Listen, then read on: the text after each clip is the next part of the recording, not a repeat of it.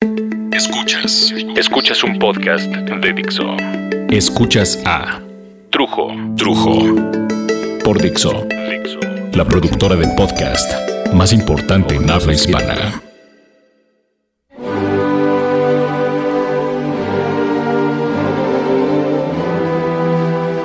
¿Qué es la inspiración? ¿Qué provoca que de pronto puedas escribir poemas o canciones maravillosas, crear melodías, componer, desarrollar, idear, dar forma, pintar, colorear, sacar de una piedra las formas más increíbles? Bueno, voy a tomar el riesgo de intentar explicarle a la gente que, que no tiene por costumbre citarse a altas horas de la noche con las musas encargadas de inspirarnos, de hablarnos al oído, de susurrarnos sueños, voy a tomar el riesgo de intentar explicar qué es esto.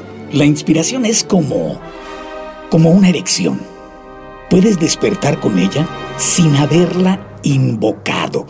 Y desde las ideas que conformaban tus sueños, las ideas de tus obras, tus poesías, de tus canciones, ya estaban volando entre las personas y la trama de, de ese sueño. Ya eran parte de, de esa realidad, ¿ok? Ahí ya estaba la inspiración. Hay gente, la mayoría me va a comprender, que tan pronto abre el ojo, comienza, digamos, como un borrado de disco duro. La mayoría de la gente olvida lo que soñó.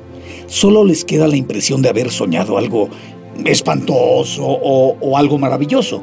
Son las frases más comunes que se hacen parte de la vida de la gran mayoría de, de los seres humanos, esperando durante el día recordar de qué trataba el sueño y por el contrario, uno va olvidando incluso el deseo de recordar de qué se trataba el sueño, se te olvida. Y llega la noche, llega la tarde, ni te acuerdas que soñaste. La erección puede llegar en el momento menos esperado o planeado. Puede ser incluso algo incómodo o penoso, pues cualquier elemento hace clic lo que sea, lo que sea jala el gatillo. De la misma forma que, no sé, estás viendo hacia la calle mientras bebes un café o un refresco en un restaurante y de pronto ves pasar una persona. En mi caso, veo pasar una chica con un culito perfecto. Y eso puede provocarte una erección automática. Pero también un rostro, una serie de sonidos, una risa, lo que sea, puede desatar una reacción química en el interior de tu cuerpo que genera ideas que rápidamente se agolpan y desean salir disparadas al papel, en mi caso, ¿no? O a una computadora, o, no sé, al menos grabar la idea central de lo que llegó a tu cabeza. Pero si no desarrollas en ese momento la idea, esa chispa, esa inspiración, se pierde y es casi imposible rescatar la parte sustanciosa de esa idea inspirada. A veces estás con gente con la que no puedes, no sé, cambiar de tema o decirles con permisito, ahorita vengo, tengo que escribir algo, o no sé, estás trabajando o estás en la escuela. Hay tantas razones por las cuales uno debe aprender a dejar morir las ideas, sin que esto sea una tragedia, esperando que al menos parte de estas ideas, de esta inspiración, regrese, como cuando ves un colibrí. También, como en las elecciones, hay periodos de alta impotencia. Simplemente no se te para, no hay ideas. A veces ni ganas dan de escribir o de pintar o de lo que sea. Y pasan las ideas frente a ti. Y las reconoces, porque no eres ningún pendejo, ¿no? O sea, sí las ves y las reconoces, solo que dentro de ti no hay no hay reacción, no hay esa chispa que encienda los motores, no hay fuego. Y eso, esa falta de chispa, va provocando una sensación de entumecimiento de la inspiración, falta de confianza en uno, Después frustración, falta de autoestima, desinterés. No es lo mismo ver un cuerpo perfecto, hermoso, curvas divinas y sentir cómo, cómo tu cuerpo reacciona, cómo tu mente reacciona a tratar de prender un boiler sabiendo que ya se acabó el gas. Y así ves a un montón de artistas tratando de prender el boiler, pero no hay gas. Solo nos estamos haciendo pendejos esperando un soplo mágico o un soplo divino que traiga a nuestras mentes o a nuestros corazones o donde sea que debe estar la inspiración. Esa chispa que encienda lo que necesitamos cuando no está. Porque cuando la inspiración no está, duele. Hace unos cuantos meses yo encontré a una mujer a la que no veía hace, no sé, más de 25 años. Y la vi un día que me había dispuesto a ser el hombre más infeliz de la tierra. El día del funeral de mi amado papá. Ese día, esta mujer, que recordaba yo como una niña, que es lo que era la última vez que la vi, contra todas sus creencias y sus costumbres y sus tradiciones, incluso sus reglamentos familiares, porque su religión no acostumbra permitir que las mujeres acudan a los funerales como, como para nosotros está normal. Bueno, ese día, esa mujer apareció en el funeral de mi padre, porque ella aprendió a quererlo mucho y a respetarlo, y mi padre la quería mucho.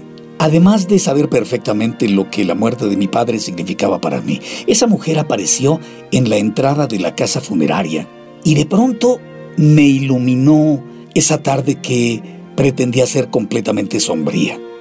Yo estaba acompañado de, de, mis muy pocos pero muy amados amigos, pero venía yo de estar viviendo meses de, de dolor, de dificultad, de esta pasividad creativa que antes ya describí, una muerte creativa que era extraña, que era muy larga, hasta que apareció ella y de pronto inmediatamente sentí una chispa interior que me hizo regresar a la vida, que me regresó la sonrisa, por ejemplo, que me recordó que todo, que todo estaba bien.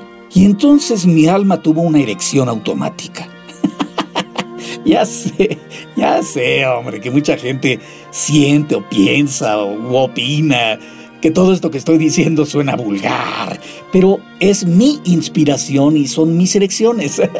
y es lo que yo viví, carajo. Si no están de acuerdo, hay miles de podcasts y de fuentes donde hablan bien bonito y ya. Yo aquí les platico mi verdad como yo la siento y así la explico yo y ya. Y cuando tú no has tenido una erección en mucho, mucho, mucho tiempo, el sentir que la sangre visita tu zona pública, pues resulta todo un carnaval. Para crear y escribir y cantar uno debe tener razones, motivaciones, eh, que sean lo suficientemente poderosas como para convencer a tu cabeza, a tu mente. Puede ser el amor, o una enorme tristeza, el odio, la venganza, el erotismo y la cachondería, explosiones anímicas que reaniman muertos.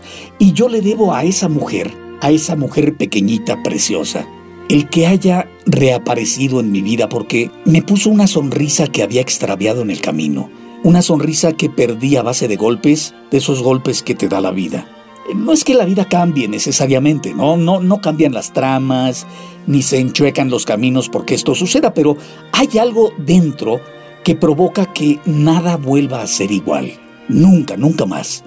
Porque son estos pequeños detalles los que te dan la vida y que te dan la felicidad. Son los detalles, no el dinero, no la posición social, no los viajes, la alta sociedad y tantas, tantas mamadas que escucho por aquí, por allá, que son eso, son puras mamadas que crean la sensación de que tienes una vida llena. Eh, como esas bolsitas de papas fritas que tienen más aire que papas, o esas cajotas de paquetería que tienen bolsas de cacahuates, quién sabe cuántas les echan de cacahuates o, maní de unicel o poliestireno, ¿no? Todo para un paquetito así, chiquitito, chiquitito.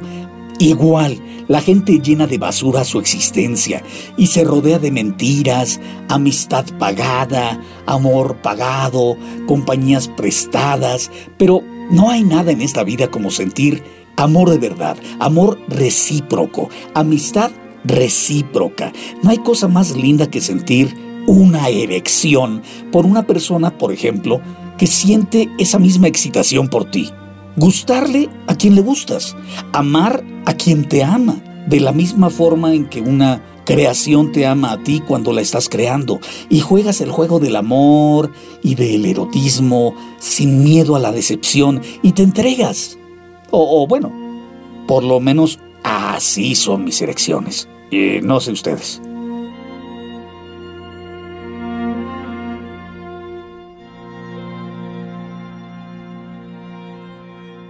Sitting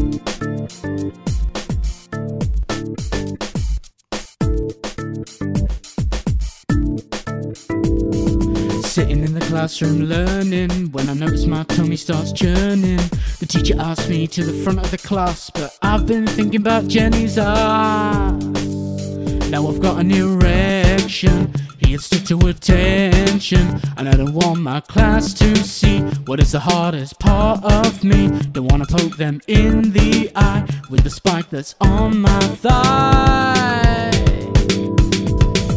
Working in the garden, raking, when I notice my legs start shaking. Cause Mrs. Tom is playing with our dog Rover. She's wiggling about while she's bent over. Escuchas a Trujo. Now I've got art, can't hide in the backyard. Even round me wife, I'm shy. Don't want her to catch my eye. Not something I want to present. The fact I'm pitching a tent